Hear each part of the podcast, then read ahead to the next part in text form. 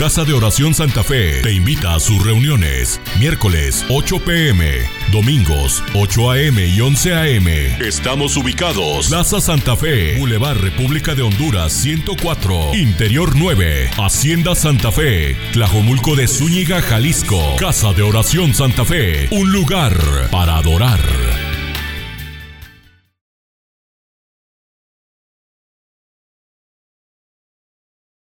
Y quiero invitarle a que escuchemos esta palabra que Dios tiene para nosotros. El tema que quiero compartir es proclamad a las naciones. Es un tema que, que le pusimos a esta enseñanza en esta mañana, proclamad a las naciones. Y quiero que vaya por favor en el libro de Marcos, en el capítulo 16, Marcos 16, versículo 15.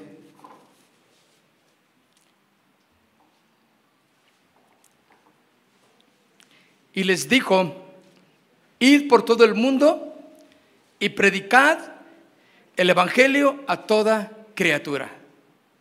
Esta es la gran comisión, la cual toda la iglesia, mis hermanos, todas las iglesias, todos aquellos que conocen a Jesús como Señor de sus vidas, tienen el privilegio de ser proclamadores de Jesús, hablar de Jesús a las naciones, aquel que no le conoce. El llamado de Dios para nosotros, mis hermanos, como iglesia, es salir, salir de, nuestro, de nuestra cueva eclesiástica y penetrar en la sociedad no cristiana, desde luego.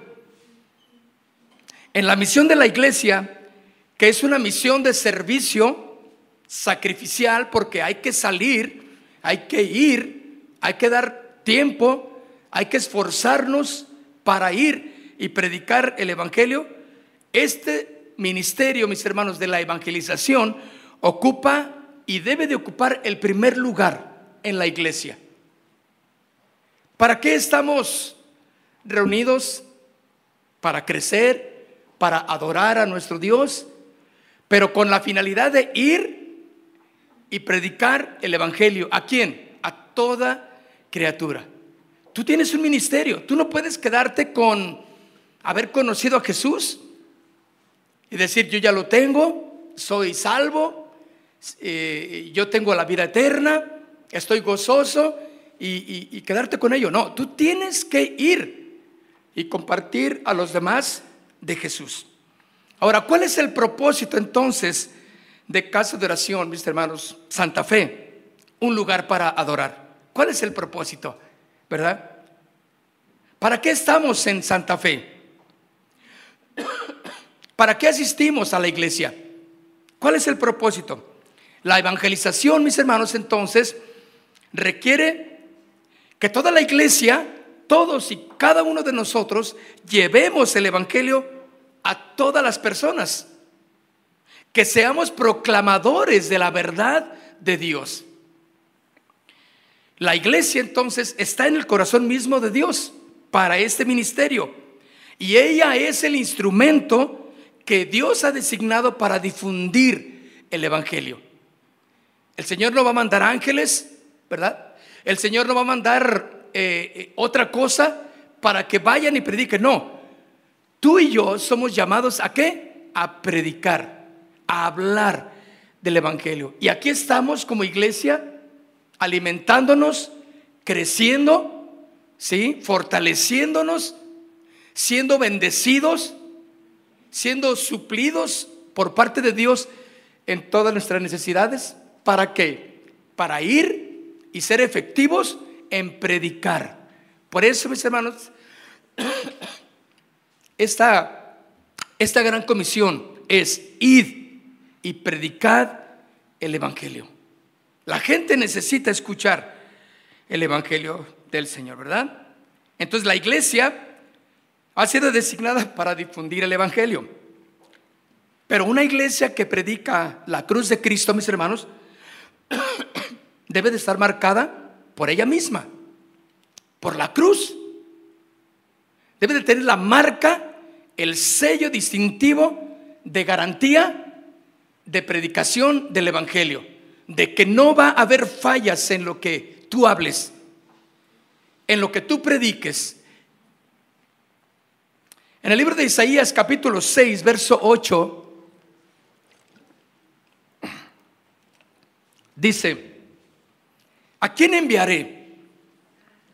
¿Y quién irá por nosotros? Están hablando el Padre, el Hijo y el Espíritu Santo. Y e Isaías está escuchando. Dice, ¿a quién enviaré? ¿A dónde? ¿Quién irá por nosotros? ¿A dónde? ¿Dónde es la invitación?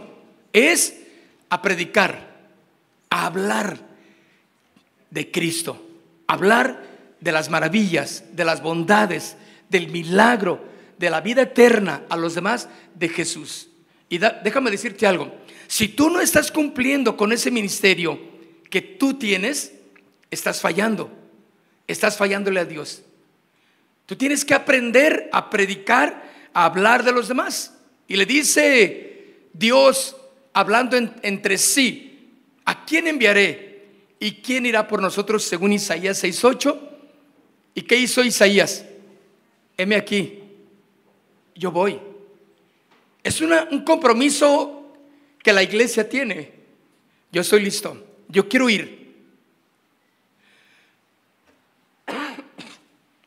La pregunta es, ¿qué te hago en esta mañana? ¿Has ido a predicar? ¿A cuántos les has hablado de Cristo? ¿Con cuántos has hablado de las maravillas de Dios? ¿Tus hijos? ¿Tu esposa? ¿Tu esposo? Los que no creen, ¿les has hablado del Evangelio? ¿Has insistido de una manera sabia, prudente, de quién es Dios y que ellos necesitan a Dios? Todos tenemos a alguien muy cercano, muy próximo o el prójimo para hablarles. Y muchos nos hemos quedado callados porque nos da pena, porque no sé qué decir, no me sale nada. Mm, es que yo no sé mucho de la Biblia y tienes un buen arsenal de versículos que sabes, perdón, pero no sabes cómo aplicarlos. Y Dios quiere que tú seas un hombre y una mujer, un joven que habla la verdad de Dios a los que lo necesitan. Habacuc 2, 16, anótelo nada más, dice, sea toda la tierra llena de su gloria, sea toda la tierra de su gloria y del conocimiento de Dios. Y eso quiere decir que la gente necesita conocer de Jesús. Entonces, mis hermanos, nosotros como iglesia local, como iglesia, vamos a llamarle Santa Fe, casa de oración, un lugar para adorar, puede convertirse en una piedra de tropiezo para evangelizar a otros, claro. ¿Cuándo qué? Cuando traicionamos el Evangelio o cuando carecemos de una fe viva en Dios. Porque carecemos de un amor genuino por los demás. ¿Sí? O carecemos de una escrupulosa honradez en todas las cosas como se maneja la iglesia. Por eso en ocasiones somos piedra de tropiezo, porque no damos un testimonio correcto. Le voy a hacer una pregunta. ¿Qué piensa la gente de la iglesia? ¿Qué piensan luego, luego las gentes de una iglesia? Uh, no, pues, uy, sí, no. Fíjense, lo primero que dicen es, ahí se clavan la lana. ¿Sí o no? Ahí se quedan con tu dinero y ahí vas todos los domingos a darles. Y, pero ¿por qué no entiendes, mujer? No entiendes, joven. Esos nomás son los que quieren estafarte. Esa es la fama de la iglesia, ¿sí o no? ¿Por qué? ¿Por qué dice eso la gente? Porque hemos dado un mal testimonio. Sean pastores, sean evangelistas, sean apóstoles, sean porque ya hay títulos eh, cada vez mayores, patriarcas, obispos, bueno, y le andamos buscando hasta títulos de arcángeles. Déjenme decirles, son las apostasías de la iglesia. Entonces, todo eso la gente los escucha y cuando tú vas y le predicas a alguien, a algún familiar que dice, no, no, no, no, a mí no me hables de eso. Yo, mira, yo aquí y Dios, solitos, él y yo. Yo no necesito, no quiero iglesias. ¿Por qué? Porque la fama de la iglesia no es buena. ¿Les ha pasado? ¿Tú pensabas así también, te acuerdas? Yo pensaba así. Yo pensaba que la religión era el opio de todos los pueblos, porque eso me lo enseñó Carlos Marx. No lo conocen algunos ya, desde luego, pues ya se murió. Pero era el, este, uno de los precursores del comunismo, ¿no? Y que la religión era el opio de todos los pueblos. Y yo me, me enfrasqué con esas ideas y, y yo decía, no, las iglesias son estafadoras, no, las iglesias nada más tienen enajenada a la gente, ¿sí o no? La religión. Pero estábamos juzgando porque no conocíamos. Hermano, cuando Cristo llega a la vida de la persona, todos esos pensamientos el Señor los transforma. Y mire, de ser un gran león, un gran este, adversario, te conviertes en un seguidor de Jesús. Lo que pasó con Pablo, era el gran enemigo de la iglesia y al rato era el gran seguidor. Está bien, el Señor tiene su tiempo. Pero dígame si no es cierto que la gente piensa, muchas cosas diversas de la iglesia. ¿Qué fama tiene la iglesia? ¿Tú a cuál iglesia vas? ¿Y tú a O sea, nos preguntamos los apellidos de la iglesia. Ah, vas a esa iglesia. Uh, no, hombre, ya sabes. ¿Qué vas a estar? Uh, no, no, no, olvídate. ¿Qué vas a estar? Uy, están peor. No, no, no, uh, no, no, no, ese es. Si a mí las iglesias yo no me las como. ¿Sí? Esa es exactamente la fama que tiene la iglesia. ¿Por qué? Exactamente porque la iglesia ha sido tropiezo para muchos, para la evangelización, para que crean el evangelio, porque no hay una fe genuina, porque cuando la gente va y predica, no les habla de Cristo, sino les habla de sí mismo. Y cuando les hablan, les, no los llevan a Cristo. Es un evangelio diluido, disfrazado para atraerlos hacia sí mismo. Con, con, con el engaño de cuánta ganancia voy a tener. Yo me acuerdo que mi suegro, ya él falleció, conoció del Señor, y mi suegro me decía, tú vas a esa iglesia porque te pagan por cada persona que tú le predicas. Y yo, yo nomás veía la barbaridad que decía mi suegro. Dije, no, pues si hubiera sido así, pues yo me hubiera hecho rico. Ya no estuviera yo aquí. Yo ya viviría en Estados Unidos. Y esa era la idea que tenía mi suegro, que a mí me pagaban por cada persona que le compartía el Evangelio.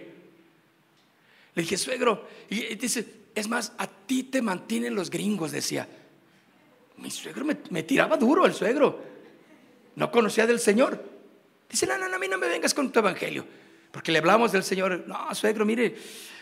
Y, yo, no, no, y tenía una mala idea de la congregación, de la iglesia Casa de Oración en Colón. Y, yo le decía, ay, suegro. Yo nomás lo volteaba y le decía, suegro, le hablaba, pero terco como una mula.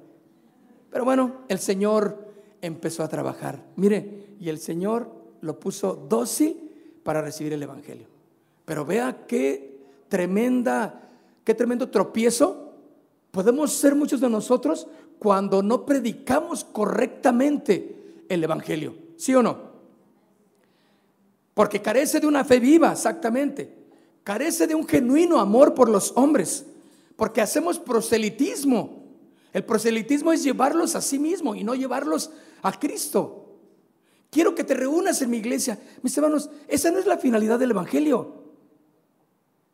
Por consiguiente y por conocer a Jesús, bueno, nos congregamos, ¿sí o no? Pero el, principal motivo no es llenar este lugar. Y que cada vez seamos más y que no podamos ir más que irnos a otro lugar más grande. Hermanos, eso se da por simple consecuencia de predicar a Jesucristo. Pero no es la finalidad. La finalidad es que la gente conozca a Jesús, que sus matrimonios, que las familias sean transformadas. ¿Cuántos han recibido la transformación en sus familias? Oh, yo le doy gracias a Dios por mi familia. No es la familia perfecta, pero ahí vamos. Hay muchas cosas que Dios está tratando conmigo, con mi esposa, con mis hijos, pero ahí vamos. Pero nada que ver con lo que éramos sin Cristo. ¿Qué tal? Así es, ¿verdad? Denme un like también ustedes, si están conmigo. Jóvenes, ¿qué onda? ¿A poco no te da gusto que tu papá ya no es gritón? Que tu mamá ya no te agarra a, ofenderte. Algo pasó, ¿sí o no? Ya es más tranquilo, ya. Bueno, Dios está obrando. ¿Verdad? Tú, joven, ya no respondes como respondías, te tranquilizas, ya te aguantas como los buenos jóvenes y te volteas y dices, y vas a orarte mejor ahí en tu cuarto solito, porque Dios está haciendo la obra. Ya no respondes como antes. Esa es la obra que Cristo está haciendo. Este tema, mis hermanos, de ir y predicar el Evangelio, es un esfuerzo por, eh, según Hechos de los Apóstoles, que también ahorita lo vamos a ver, es un esfuerzo por extraer los principios fundamentales que la iglesia hoy día necesita considerar para garantizar exactamente que el evangelismo, que el discurso que tú des, que la plática, el compartir a los demás, ¿sí? sea estrictamente conforme a los parámetros de la Biblia. Porque podemos compartir lo que siento, lo que creo, lo que me dijeron. Y eso no es correcto. Es predicar conforme a las escrituras. Eso es lo que surte efecto. Entonces vamos a tomar como base rápidamente el libro de los Hechos de los Apóstoles, en donde podemos explorar ahí la forma en que los primeros creyentes evangelizaron. Tres aspectos fundamentales que podemos ver ahí en, el libro de Hechos, en la formación de la iglesia, en la evangelización al mundo también, que realizó la iglesia como una comunidad. Estos aspectos, mis hermanos, que podemos ver aquí, comunitarios de la iglesia, son, el primero, que como iglesia debemos de ser testigos de Cristo. Ser una comunidad de testigos de Cristo. ¿Sí? Saber que nosotros estamos conscientes y seguros de que somos testigos espirituales de que Cristo, de lo que Cristo es. ¿Quién es Cristo? Somos testigos y nadie puede decirnos, eso no es cierto, ¿verdad? Eso es mentira. Porque la palabra de Dios, inmutable como es, es una verdad, es la veracidad de Dios. Puedes expresarla, pero cuando tú hablas de tu religión, cuando puedes hablar de, de tu denominación, pues puedes rebatir fácilmente a la gente. Ah, yo conozco a tu líder. Yo conozco al que fundó tu iglesia. La iglesia de fulana es así, así, y empiezan, ¿sí o no? Si tú le puedes ver la organización de todas las iglesias o de muchas denominaciones, te das cuenta que sus, eh, eh, de sus precursores iniciales, todas las fallas que tuvieron, todos los errores y todos los pecados en los que se fundaron. Pero cuando tú predicas de la palabra, ¿qué falla pueden encontrar en Cristo. El fundador, el, que dio origen al, cristianismo. Jesucristo Dios. Cuando tú hablas de Jesús, ¿dónde está la falla? ¿Eh? Él es el camino, la verdad y la vida. Pero si hablas de y le predicas, ay, mira, mira, ven, vamos a la iglesia, mira, te invito a que te reúnas con nosotros. Ah, no, no, no. La otra vez yo vi a tu pastor, lo vi allá en una cantina. No, no, no. A tu pastor, a tus dirigentes de la música, yo los vi la otra vez en un antro. Mi hijo me dijo que andaban en el antro. Mm, pues ahora sí trágame tierra, ¿verdad? Porque estás hablando de la denominación, de un pastor, de una persona. Estoy hablando de, de no, no por ser pastor, sino estás hablando de una persona. Y tú debes de aprender a hablar de Cristo donde no hay falla. Claro, van a mentir. No, Cristo, Cristo es así. Son puras mentiras. Compruébame lo que estás diciendo. Pero yo con la palabra te estoy diciendo, Jesús es la verdad. Necesitas aceptar a Jesús para que cambie tu forma de vivir. Entonces somos testigos. La segunda cosa es que la iglesia, como iglesia, perdón, Fueron testigos, sí, pero al demostrar el poder del Espíritu Santo para atender todas las necesidades que había en la congregación, en el pueblo. Había necesidades y los cristianos estaban ahí prestos para suplir, para ayudar y ser testigos de que en el poder de Cristo, porque fue derramado el Espíritu Santo con poder y entonces ayudaron, fueron testigos. Cuando el Espíritu Santo viene o habita en ti de una manera poderosa, mis hermanos, entonces podemos atender las necesidades de los demás. Mientras tanto, no va a haber, no va a haber carga en tu corazón. No va a haber deseo por ayudar. Porque algunos quieren y otros no. Es en base a, a la decisión personal conforme al Espíritu Santo está en cada uno. La tercera cosa es que como iglesia fueron testigos de Cristo, sí, al proclamar el Evangelio de salvación. Y ellos fueron y predicaron a todas las naciones. Predicaron de Jesús. Entonces, quiero que podamos ver en el capítulo de Hechos de los Apóstoles, capítulo 1. Esta es la clave, mis hermanos, capítulo 1, verso 8, para poder comprender la labor de la iglesia. El que usted esté aquí en esta mañana, no piense en la iglesia cuál.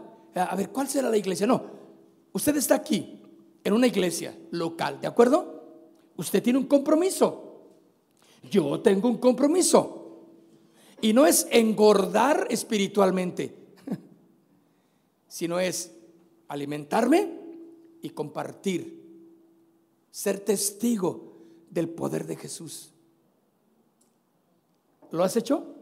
¿Has llevado el Evangelio a alguna familia que con tanta necesidad y a lo mejor llevaste un poquito de tu despensa y compartiste y le dijiste, déjeme orar por usted?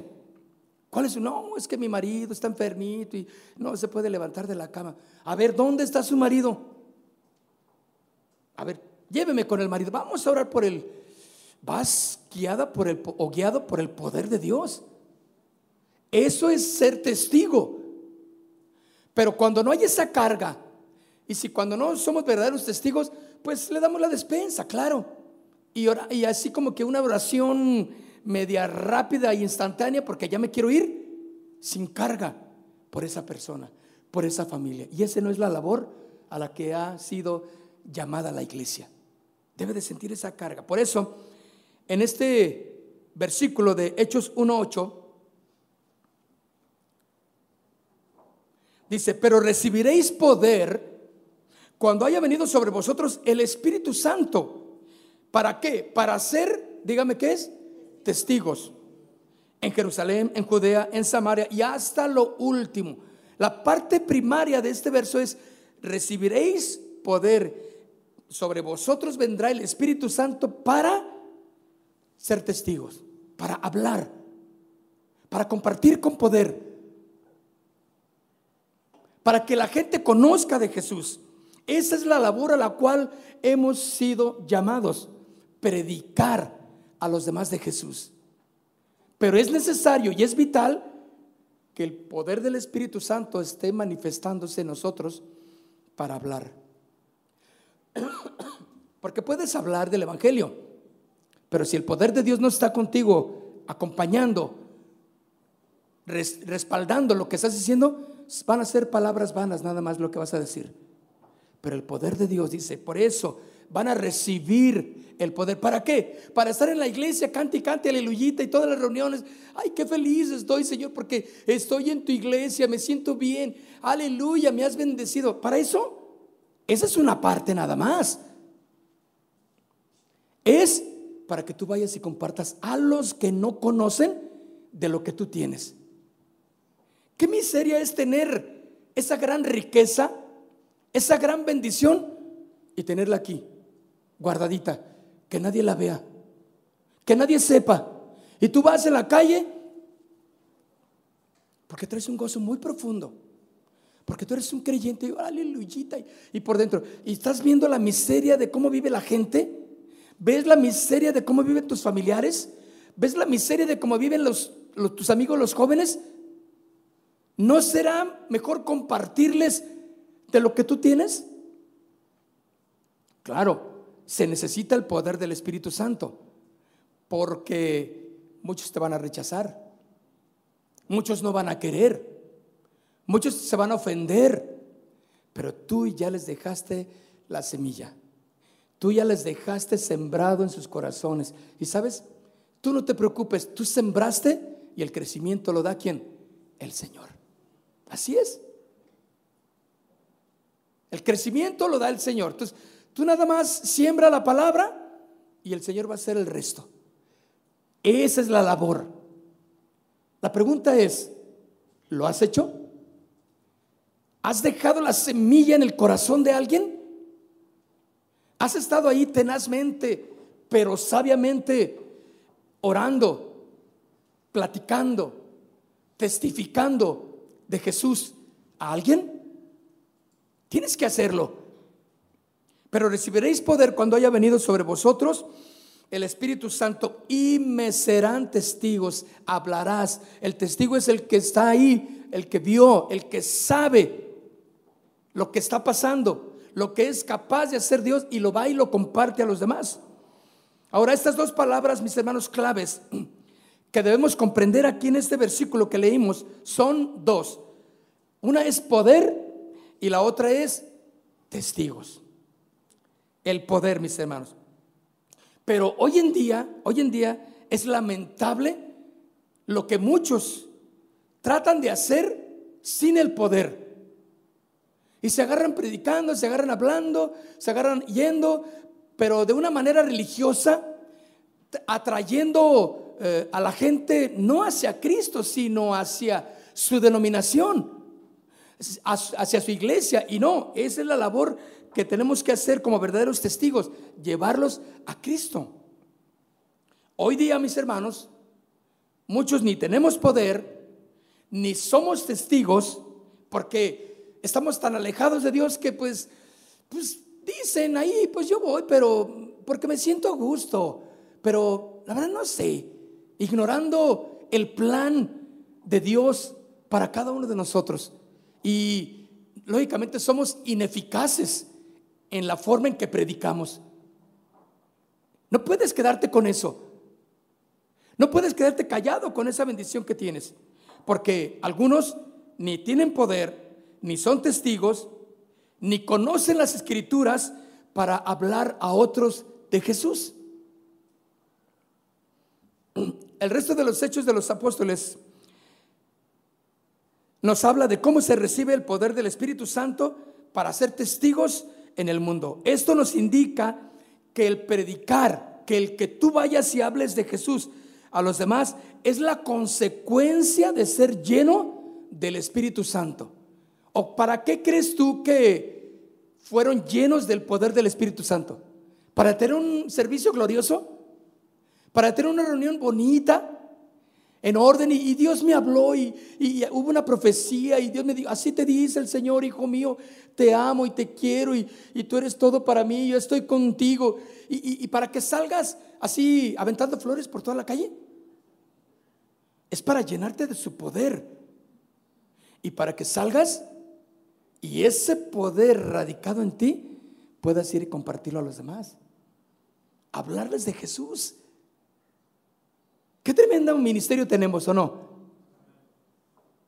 No soy yo muy, muy contentos, pero está bien. Entonces, mis hermanos, esos versículos de llenos de poder del Espíritu Santo y ser testigos nos indican que el predicar cada uno de nosotros es la consecuencia de estar lleno del Espíritu Santo. Porque sin Él no hay palabra de poder. La efectividad entonces de predicar a Cristo, mis hermanos, radica en ser llenos del Espíritu Santo, porque está relacionado también con la dependencia de Dios. ¿Sí? Cuando tú vas a hablar, no debes de ir en tu propia capacidad, sino vas a ir en el poder del Señor. Señor, guíame Dame palabras, voy a ir a visitar a mi tía, voy a visitar a mi abuelita, voy a ir a visitar a mi papá, voy a ir a visitar a mi tío, a mi suegra, Señor, dame palabras, aunque sea un sabio eh, tu enemigo, tú le vas a hablar de Cristo. Señor, dame palabras que pueda refutarle todo lo que ese hombre y esta mujer saben, porque son mentiras lo que saben. Pero déjame llevarles tu verdad. ¿O no? ¿No necesitan el poder de Dios para actuar? Claro que sí, porque la efectividad de predicar y de testificar así se relaciona con el nivel de la dependencia que tú tienes con Dios. Porque ahí se desarrolla nuestra espiritualidad en Él, tanto a nivel personal como congregacional. Cuando no tenemos el Espíritu Santo, mis hermanos, compartimos el Evangelio cometiendo errores. Claro que sí.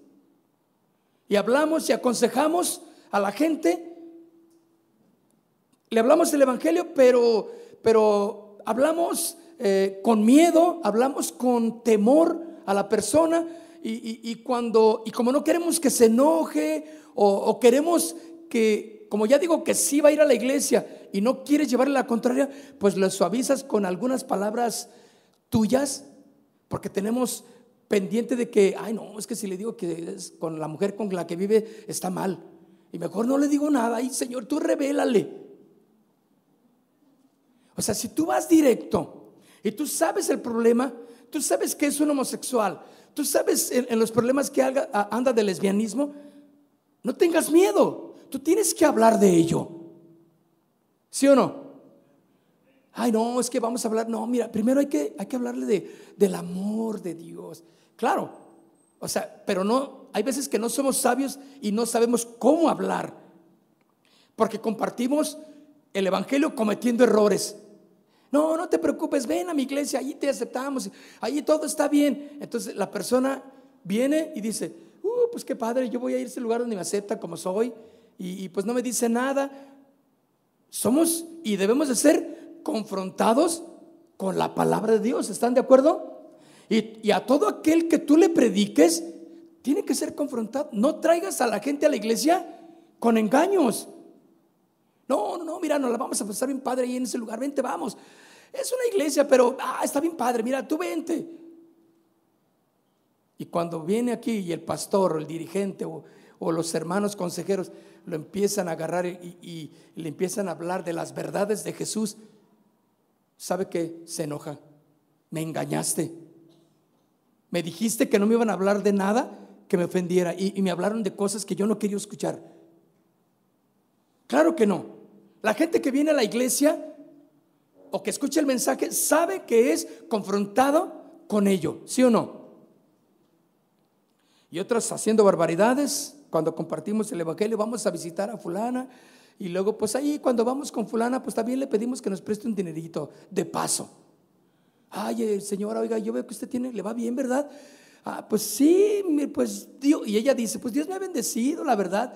Y dice, no, estás más cristiana que yo. Pero, ay, de verdad. bueno, déjeme hablarle. Vamos ahora, ¿quiere que oremos? Sí, vamos. Y, te platica su necesidad. Entonces ahí le dice, ay, entonces tú ya sueltas ahí eh, eh, tu necesidad también. Dice, ay, ¿verdad que ah, pues yo también tengo necesidades, pero pues Dios va a ser bueno conmigo. Ay, pero ya le he pedido mucho y te pones de mártir. Entonces, el buen corazón de esa gente con la que fuiste, pues te va a decir, ay, mire, este, pues tengo este dinerito, ¿por qué no lo tenga? Se lo, se lo doy o se lo presto, páguemelo cuando quiera. ¿Y cuándo va a ser eso? Nunca, porque nunca voy a querer. ¿Sí o no? Porque la motivación es incorrecta, pues. O sea, fuiste a predicar el Evangelio y le fuiste a pedir prestado. Sales con despensa, sales con dinero. Qué miserable forma de compartir el Evangelio, ¿no? No es correcto. Por eso que necesitamos el poder del Espíritu Santo para que nos guíe, para que nos dé palabras sabias, prudentes Claro que lo necesitamos. Y, en tu necesidad, lo que tú tengas, debe de ser guardado solamente para el Señor. y tú hablarle de Cristo a esa persona. Y punto, ya me voy. Oiga, no quiere que. No, no, gracias, señora. Mire, yo me, yo me retiro. Este, ven, mire, venga. No, no, no, gracias. Yo me retiro. Gracias por entenderme. Ya recibí el mensaje y ahí nos vemos. Porque dices, no, yo, Señor, yo quiero dejarle bien claro que Jesús es con el que ella debe de confiar. Entonces, muchas, muchas veces atraemos a la gente hacia nosotros mismos y los hacemos dependientes de nosotros y no de Dios. Yo paso por ti, yo voy por ti, yo te recojo, no te preocupes, yo te llevo a tu casa. Puede ser que la primera vez sí, la segunda vez, pero déjalo que Él decida asistir a la iglesia. ¿Sí? Debes de darle su espacio para que Él decida. Porque a lo mejor la persona dice, uy, pues qué cómodo, miran, vienen por mí a mi casa, mm, voy a la iglesia, me regresa, oh, pues qué, bien, oye, pues ¿quién no quiere una iglesia de esas? Pero hermanos, ¿a cuánto les costó venir hoy en esta mañana? ¿Se esforzaron, sí o no? David, tú vienes desde la primavera, cerca de, del bosque de la primavera. Claro que nos costó, sí o no. Tuvimos que agarrar nuestro pasaporte y, pasar tres eh, fronteras y llegar a Santa Fe levantarnos temprano, y, pero ahí estábamos, venimos. Porque ese es el verdadero esfuerzo y la dedicación de cada uno de nosotros. Porque ya entendemos, ahora sí, la primera vez pues, pasaron por mí, me llevaron, pero yo ya sé dónde es, yo decido ir, yo quiero ir. Y yo no tengo que pensar en que al que le comparto, tengo que ir por él, tengo que traerlo, tengo que llevarlo y luego nos vamos a comer. No, no, no, déjense de la familia muégano. ¿Sí? Está bien, comparta. Y, cuando no venga la, persona, simplemente, hola, ¿cómo estás? No, pues es que no, te he visto. No, todo bien. Perdón, estoy enfermo de la tos, pero ahí voy. O sea, que le diga a la persona, ¿verdad? Pero ahí nos vemos. Ah, órale, perfecto, hasta ahí. Pero no sea que dependan de uno, porque eso no es correcto. Llevarlos a la iglesia, porque para eso es la iglesia. Somos el albergue de Dios. Somos el centro de rehabilitación del Señor. Yo necesito ser rehabilitado. ¿Dónde? En la congregación, con mis hermanos. El verle a usted, el tratar con usted, el que yo trate en su vida, eso es parte de la rehabilitación de cada uno de nosotros. Y necesitamos, ¿sí o no? No puedo quedarme en casa. No es un cristianismo el quedarse en casa y yo y Dios. A mí no me diga nada, yo no creo en iglesias, yo no creo en denominaciones, yo no creo en esto, yo no creo en comunidades, todas son estafadoras. Esa es la fama que tiene la gente, está bien. Pero cuando entendemos la palabra del Señor, decimos, yo quiero estar ahí. Yo quiero ir a la congregación como resultado de conocer la verdad del Señor, ¿verdad? Y el Señor entonces rehabilita poco a poco nuestras vidas. ¿Cuántos han sido rehabilitados por el Señor? A través de la palabra, a través de la exposición de la palabra, a través de estar juntos, de mirar, animarnos unos a otros y vamos creciendo, hoy cada vez hay más, oh, qué padre, y que a todo dar y luego ya de aquí, los de aquí al otro lado se van a ir y pues vamos a rentar allá y vamos a tumbar esa pared. No, déjame decir, es cierto, pues, es cierto. Pero ese es un secreto entre nosotros nada más. ¿De acuerdo? Vamos a tumbar esa barda, hermanos. Y, bueno, ¿y qué? Tiene que compartir el Evangelio. Tiene que hablarles de Cristo a los demás. Tenemos que poner sonido nuevo porque no va a alcanzar para allá. La plataforma la vamos a mover, el grupo de alabanza más, más grande. Bueno, es, emocionante, ¿sí o no? órale, Señor. El Señor cuando abre puertas, las abre, pero requete bien. Y uno dice, Señor, ábreme y yo entro. Eso es lo que Dios va a hacer. Entonces nos anima, nos fortalecemos, nos, nos, caminamos juntos en él y dice, órale, no, yo estoy ahí contigo, apoyamos juntos. Eso es caminar en el poder del Señor. Entonces, claramente este versículo dice, y recibirán poder para testificar, para hablar de Cristo. Mis hermanos, yo dije que en este lugar en Santa Fe Hay más personas, ¿sí? Que agua. Se te puede ir el agua, ya no hay, y, te tienen tandeos, y, cada fin de semana nada más recibes agua. Pero gente, para donde voltees, montón. ¿Sí o no? Gente acá, gente allá, en la placita, aquí un mercadito acá, una tiendita acá, un negocio acá, una, esto acá. Para todos es lo que más hay gentes. Hay más gentes que baches. ¿Sí o no? Entonces dices tú, sí, hay mucha gente, pero es gente que no conoce del Señor. ¿Qué vas a hacer tú? ¿Qué estás haciendo tú por esa gente? Ahora, la primera cosa es compartirles el Evangelio, hablarles de Cristo. Y la segunda es reunirnos como hermanos, como iglesia, como una comunidad. Casa de oración, Santa Fe, un lugar para adorar. Es como resultado la reunión, pero no es el, fin principal, la reunión, no, es conocer a Jesús. Porque cuando conoces a Jesús, viene todo, vienen todas las bendiciones por consecuencia. Los principios que se mostraron aquí en estos versículos que leímos en el capítulo 1 de Hechos muestran una verdad interesante para evangelizar, para proclamar.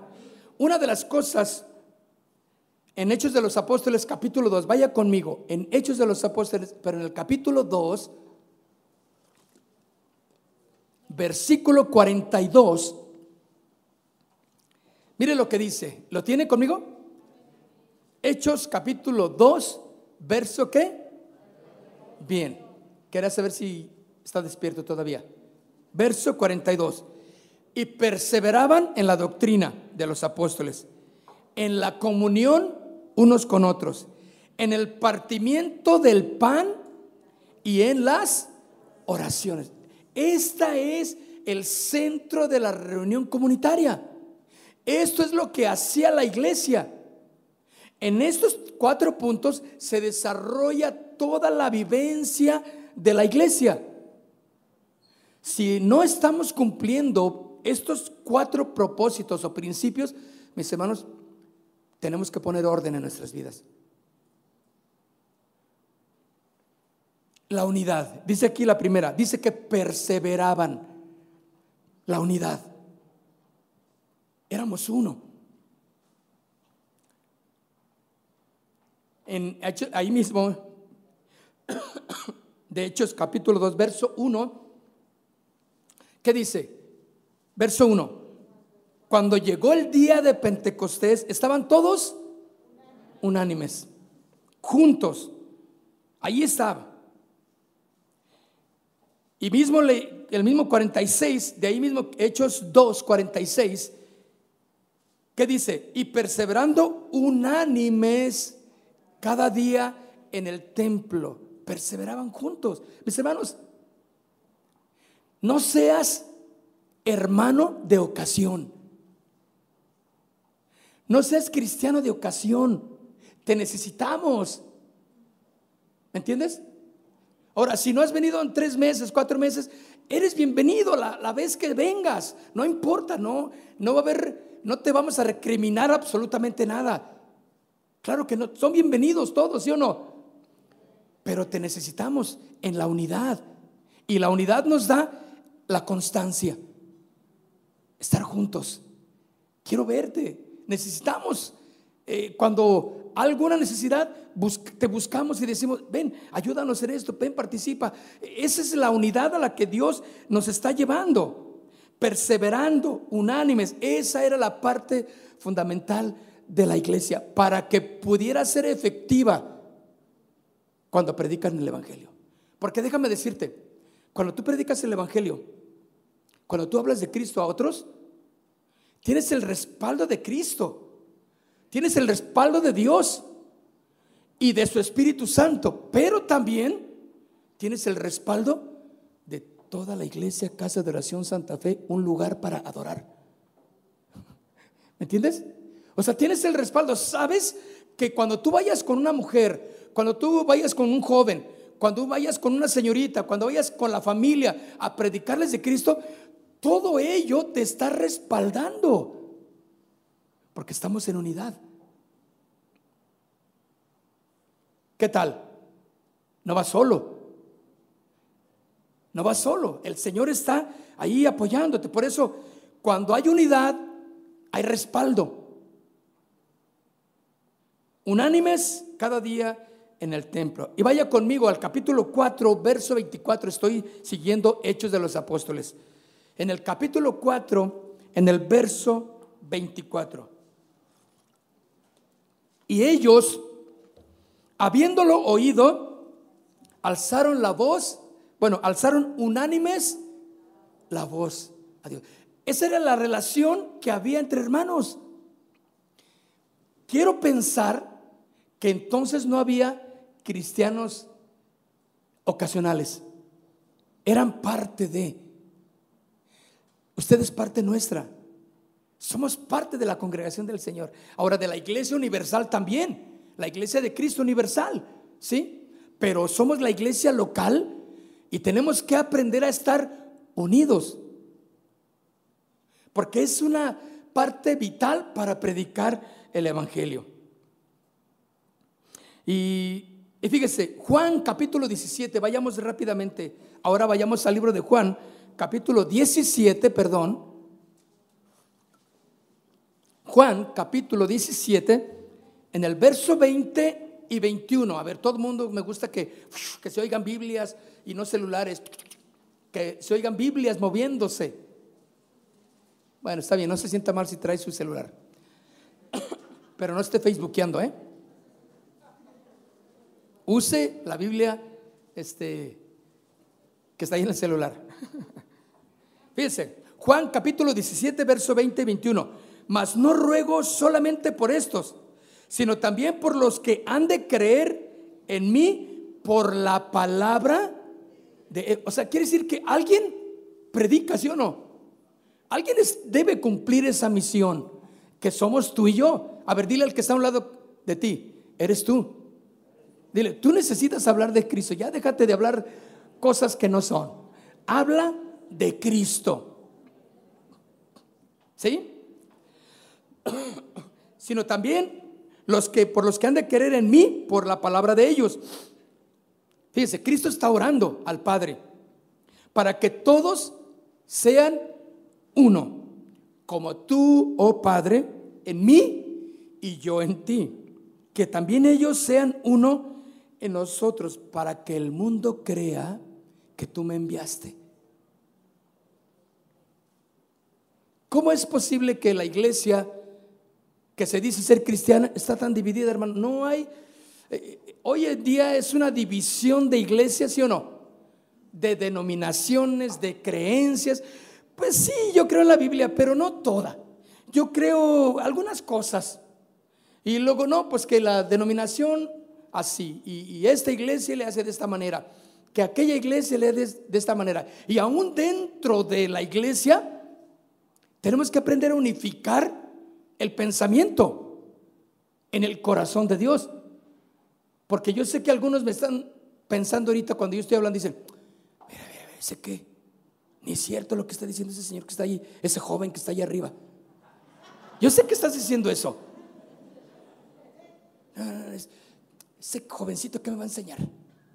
No es cierto lo que él dice. No, ese lo está diciendo porque quiere mi dinero, pero no le voy a dar nada. ¿Sabe? Agarre bien su cartera y no se la dé a nadie, ni a mí, a nadie. Y quédese con ella si está pensando así. Deje que Dios le hable. Deje que Dios traiga unidad entre nosotros. ¿Sí? ¿Por qué, mis hermanos? Porque la unidad es importante. Ahora, la segunda parte que dice es el crecimiento espiritual. Así que los que recibieron la palabra en Hechos, vayamos, regresemos a Hechos capítulo 2, verso 41. Así que los que recibieron su palabra, que fueron bautizados. Ahí está, los que recibieron. Alguien habló, alguien predicó, ¿sí o no? Alguien enseñó la palabra. Cuando tú prediques, mis hermanos, alguien debe de escucharte.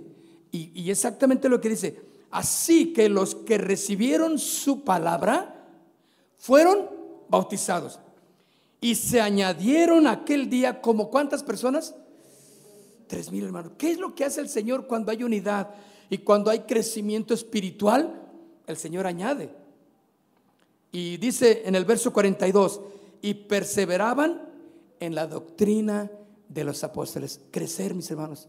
No hay otra manera para poder crecer más que estando en unidad y estando a merced de escuchar la palabra del Señor. A lo mejor al principio la persona que tú le hables del Señor no quiere ir a la iglesia porque tiene fobia, ¿sí? A la iglesia, ¿sí? Tiene iglesiofobia.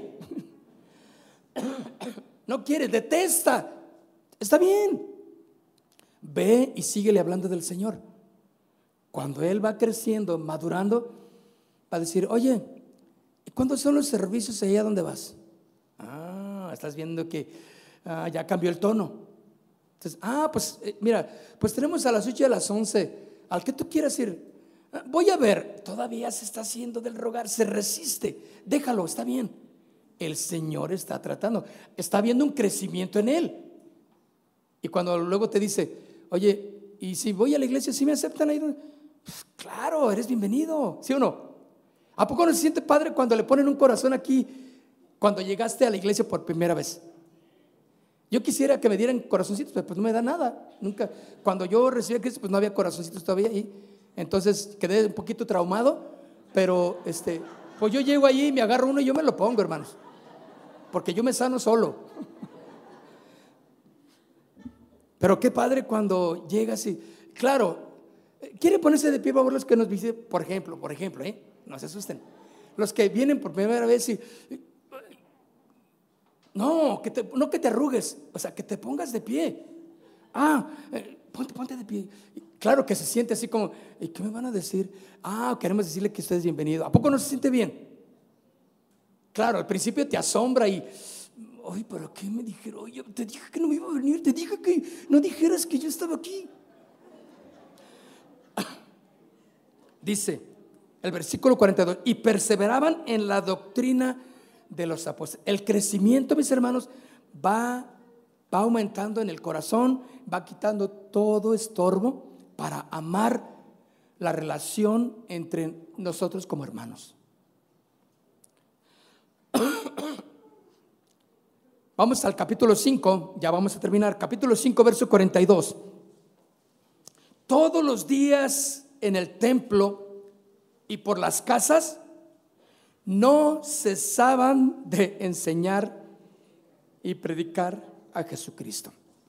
Todos los días en el templo y por las casas no cesaban de enseñar y predicar a Jesucristo. Vaya al capítulo 6, en el verso 7. Y crecía la palabra del Señor. Está hablando de, de exponer de enseñar la palabra. Lo que dice aquí, y crecía la palabra del Señor y el número de los discípulos, ¿qué pasaba? Se multiplicaba grandemente en Jerusalén y también muchos de los sacerdotes obedecían a la fe, querían del Señor. No puedes quedarte sin hablar de Jesús a los demás. Porque para Dios para Jesús, todos los que están allá afuera son peces gordos, al cual tú le vas a hablar y tú no te das cuenta de la revolución que va a hacer ese joven cuando les predique él mismo a toda su gente. Cuando escuchábamos el testimonio de Nicky Cruz, algunos ni, ni saben ni quién es ese, pero era un pandillero de Nueva York porque hay una película, hay un libro de que se llama La Cruz y el Puñal, o Corre Nicky Corre, y se los recomiendo que lo lean. Vean la película también, por el internet está ahí, que fue muchos años atrás, pero cuando él se convirtió, toda la pandilla se convirtió. Pues claro, era el jefe. Y él nos dijo, y ustedes se van a convertir, órale. Y es más, porque el, el predicador que se atrevió a hablar de Cristo a ese jovencito, convocó a una, asamblea y todas las pandillas estaban ahí. Y, entonces, pero Nicky, que era el pandillero principal y el terror de, toda, de todos los demás, les dijo, eh, eh, a ver, ustedes siéntense ahí, siéntense ahí, ustedes pónganse. Y puso orden entre las pandillas. Y cuando Nicky se, se convierte, pues claro, que todos se convirtieron y muchos se convirtieron, porque alguien se animó y tuvo el valor de predicar el Evangelio. Tú no sabes lo que va a hacer este jovencito. Tú no sabes lo que tu papá, lo que tu mamá, lo que tu tía es capaz, será capaz de hacer cuando tú le prediques insistentemente y sabiamente de Jesús. Ella va a traer a todos. Y tiene un familio no, no, no, que los va a traer a todos a Cristo. Pero alguien tiene que hablar. ¿Sí o no? No te puedes quedar mudo ahí en la reunión familiar. Cuando haya momento, predica de Jesús. Por eso también muchos de los sacerdotes obedecían a la fe. ¿Te imaginas al ver a los sacerdotes que profesaban también a Jesús? Dijeron, la gente decía, yo también. ¿Y, cómo le hago? Porque eran ejemplo, ¿sí o no? Ahí vamos al capítulo 11, versículo 26. Hechos 11, 26. Y se congregaron ahí todo un año con la iglesia. O sea, estuvieron ahí los apóstoles. Se congregaron ahí todo un año con la iglesia. ¿Qué hacían? Enseñaban a mucha gente a hablar la palabra, mis hermanos. Conocimiento espiritual, crecimiento espiritual. Es vital. Y es una parte fundamental de la iglesia. La tercera cosa, mis hermanos, que podemos ver cuando recibieron el Espíritu Santo y me seréis testigos. Dice que el amor era una parte, compartían el pan unos con otros, era un amor que había entre ellos. Era una forma de relacionarse, todo lo tenían en común. Hechos 2.44 dice, y todos los que habían creído estaban juntos y tenían todas las cosas en común. Hechos 4.32 dice, y la multitud de los que habían creído era de un corazón, un alma. Y ninguno decía ser suyo propio nada de lo que poseía, sino que tenían todas las cosas que era una ayuda, una ayuda mutua. Era un amor que había entre ellos, pero era de Dios, mis hermanos. No era una ayuda egoísta para que me reconozcan, para que me vean, para que vean que yo lo hago. No, era una ayuda de, tal manera que, que, nadie decía, esto es mío, esto es, yo lo, tengo. No, eh, compartían en el amor para las necesidades de, los que, de todos. Vayamos y brinquemos hasta el capítulo 11, versículo 29. Entonces dice Hechos 11:29, ¿los tienen conmigo? Entonces los discípulos, cada uno conforme lo que tenía, determinaron enviar socorro a los hermanos que habitaban en Judea, porque había una necesidad, una escasez que había de un lado de, Jerusalén, sí, de Palestina. Entonces los discípulos determinaron enviar ayuda a la iglesia. Mira qué, qué, interesante que compartían en el amor para las necesidades de los demás. Estos pasajes, mis hermanos, nos guían exactamente a que ninguno puede decir, esto es mío, esto es mío, yo lo gané, no puedo compartirlo, yo lo hice y no voy a compartirlo con nadie. No, cuando el Espíritu Santo llega a la congregación de una manera que se le permite mover, compartimos para las necesidades pero en una cuestión guiada, escuchen, por el Espíritu Santo, porque también hay tranzas que dicen, Dios me dijo, hermano, que tú tienes sentido de Dios, que tú me vas a ayudar. Oye, pero es que Dios me dijo, hermano, y suelta, suéltalo. Esas son tranzas evangélicas que no deben de haber en la iglesia. O sea, todo lo que aquí se hizo fue guiado por el Espíritu Santo, con un conocimiento previo de lo que dice la palabra. ¿Me entiendes? O sea, no debemos de dejarnos guiar por palabras, sino debemos de juzgar la profecía inclusive. A ver, esa profecía, no, ese hermanito, no, no, no, esa profecía que se aventó, para mí que cenó muchos tacos. No, se, se alucinó, se emocionó. Y no comerse todo lo que digan de aquí o de donde sea. Es que así dice el Señor, hermanos, y todos, todo lo que tengan, tráiganse sus ahorritos. Y aquí vamos a hacer una celebración, este, porque, bueno, no sé qué tranzas puede haber. ¿no? Como no sé, pues yo nomás digo así. Y, y ¿sabes qué hace mucha gente? Se deja llevar por eso. Se endeuda, traen sus ahorritos, su pensión, la liquidación que le dieron, si la trae, aquí está, pastor, porque, porque Dios dijo. No juzguen ustedes la palabra. Por eso es necesario el crecimiento espiritual, conocer las escrituras. Ah, Dios dijo. No, pues entonces deja que Dios me diga a mí. Ustedes saben que ha habido gente que dice, Dios me dijo que tu hermano te vas a casar con la hermana que está de este lado. Ven para acá, esta va a ser tu esposa. Dios, yo los estoy viendo. Aleluya. Y le hago así porque así le hace los tranzas, ¿no? Entonces, y se la creen. Bueno, el hermano se la cree, la hermana no se la creyó. Ay, no, no está re feo. Pero como Dios dijo, bueno, pues si Dios dijo, no, esas son patrañas, mentiras. Eso no es cierto, mis hermanos. Conocer a Jesús, mis hermanos, conocer su palabra es vital. Estar en unidad es vital, mis hermanos.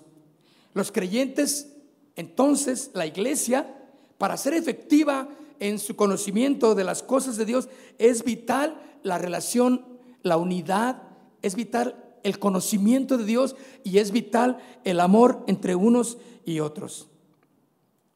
Y el último punto, la adoración. Vital, mis hermanos, la adoración. Dice, vamos a leerlo una vez más, Hechos 1.14, dice, y todos perseveraban unánimes en oración. Esta palabra oración significa alabanza, significa adoración, ¿sí? Conlleva la oración también, pero está simbolizando la relación de eh, exaltación de las verdades de Dios como comunidad. Qué importante es. Hechos 2.42 entonces dice, dice, y que perseveraban también en el partimiento del pan y en las oraciones. Orar juntos, cantar, alabar. Es vital, mis hermanos, para que seamos efectivos allá afuera. 3.1 de Hechos de los Apóstoles, 3.1, Pedro y Juan subían juntos al templo a la hora novena, la de la qué? Oración. Era, era algo, mis hermanos, era algo cotidiano. Era algo que conocían, el orar, el adorar, el cantar. ¿No cree que se le ocurrió a qué denominación? O a los metodistas, o a los eh, bautistas, o a los presbiterianos se les ocurrió. No, está en la Biblia. El origen de la adoración es en la palabra. Por eso debemos de participar, porque eso da crecimiento, da salud a nuestro corazón y somos efectivos allá afuera. Capítulo 12 de Hechos, capítulo 12, verso 5.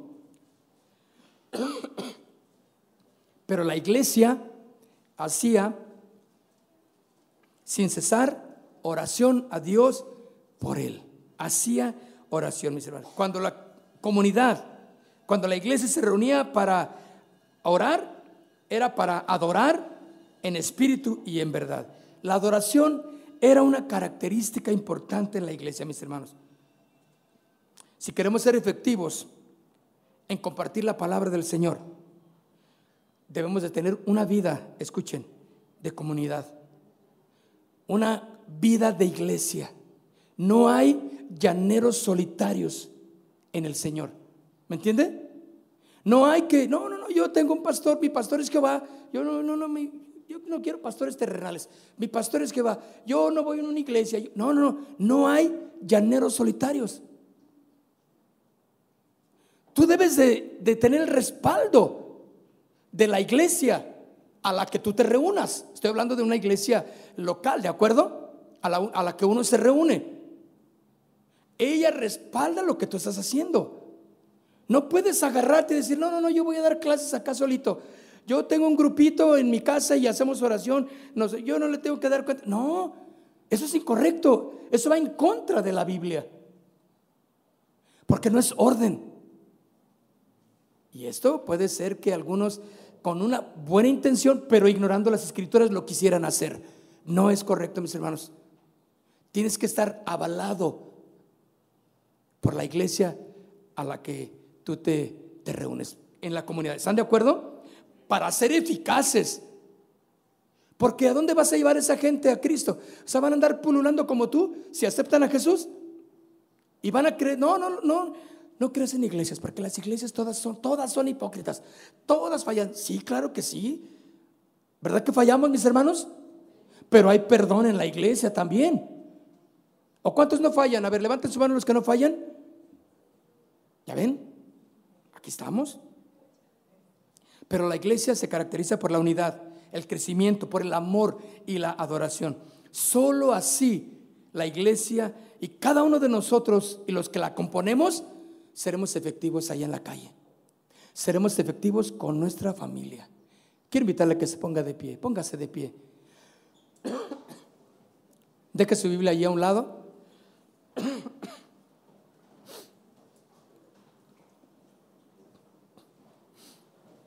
Ahora quiero pedirle algo. Tome la mano de la persona que está a un lado de usted. ¿Puede tener esa confianza para tomar la mano? No me ignore a nadie. Si es un jovencito, un niñito, agárralo también. Y si no quiere, dígale, eh, no te voy a morder. Vamos a orar.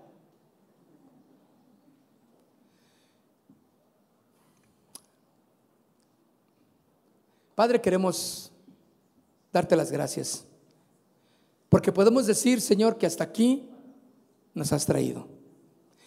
Podemos decir que hasta aquí has estado con nosotros, Señor. Ayúdanos a ser efectivos en nuestra responsabilidad primaria, Señor, que es compartir tu palabra a los demás. Hablar de Cristo a los demás, Señor.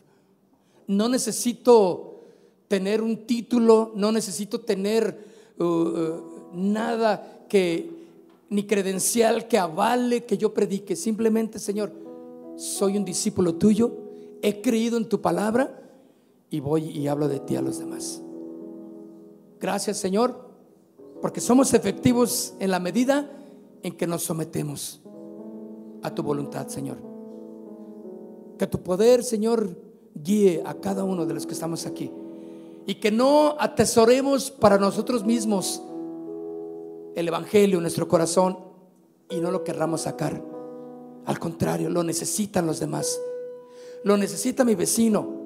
Lo necesita mi hijo, mi, mi mamá, mi papá, mi tía, mi suegro. Mi suegra lo necesita.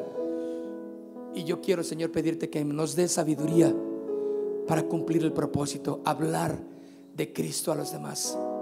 En la unidad, Señor, aquí estamos como iglesia. No queremos ser cristianos ocasionales. No queremos ser cristianos turistas, ir de vez en cuando, que de todos modos todos son bienvenidos, claro, y jamás encontrarán una mala cara en nosotros, no, pero queremos crecer juntos como hermanos y saber que si tú nos has plantado en este lugar, tú nos vas a hacer crecer espiritualmente para ser efectivos en el amor que derramaremos y que mostraremos a los demás también, Señor. Y jamás hablaremos a los demás atrayéndolos a nosotros mismos, ni hablándoles de cosas pasadas de nuestro corazón, ni de amarguras, ni de resentimientos pasados. No, les hablaremos de las verdades de tu palabra, del amor de Cristo.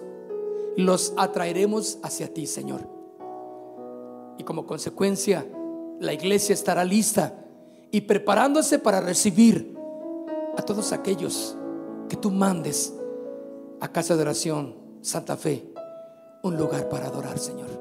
Porque en este lugar, Señor, adoraremos tu nombre y glorificaremos, Señor, tu nombre. Gracias, Señor.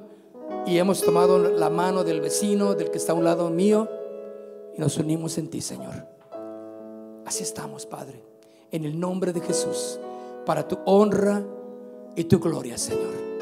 Toda división se rompe por el poder de tu Espíritu Santo en esta mañana. En el nombre de Cristo Jesús. Amén. Dele un aplauso fuerte al Señor. Ahora. Gracias, Señor. Gracias, Señor. Aleluya. Gracias, Señor.